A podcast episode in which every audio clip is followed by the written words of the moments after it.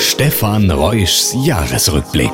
Sport. Verlierer zuerst. Der olympische moderne Fünfkampf wird viel Biontech. Nee, äh, viel moderner. Ähm, Reiten soll ersetzt werden durch Radfahren, denn man darf kein Pferd schlagen.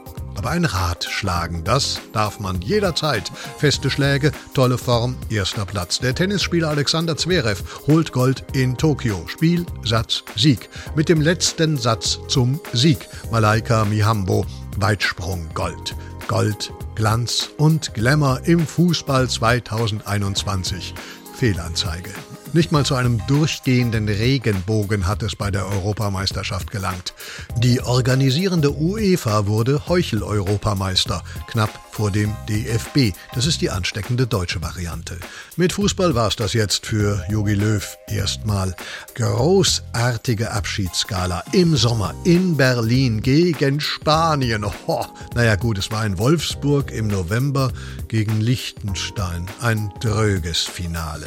Spannendes Finale, hartes Finish in der Formel 1 zwischen den Herren Hamilton und Verstappen mit ihren gasdurchdrehte Schlappen. Lautes im Kreise Gedröhne und hier nochmal leisere Töne.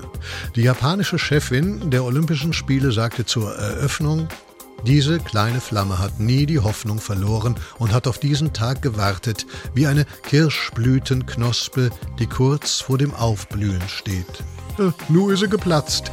Das alte Sportjahr entspannt sich, es wird schlimmer 22. In Katar und in Peking drohen üble Eventsachen, sehr menschenrechtsscheu. Was werden die Fans machen? Es bleibt spannend.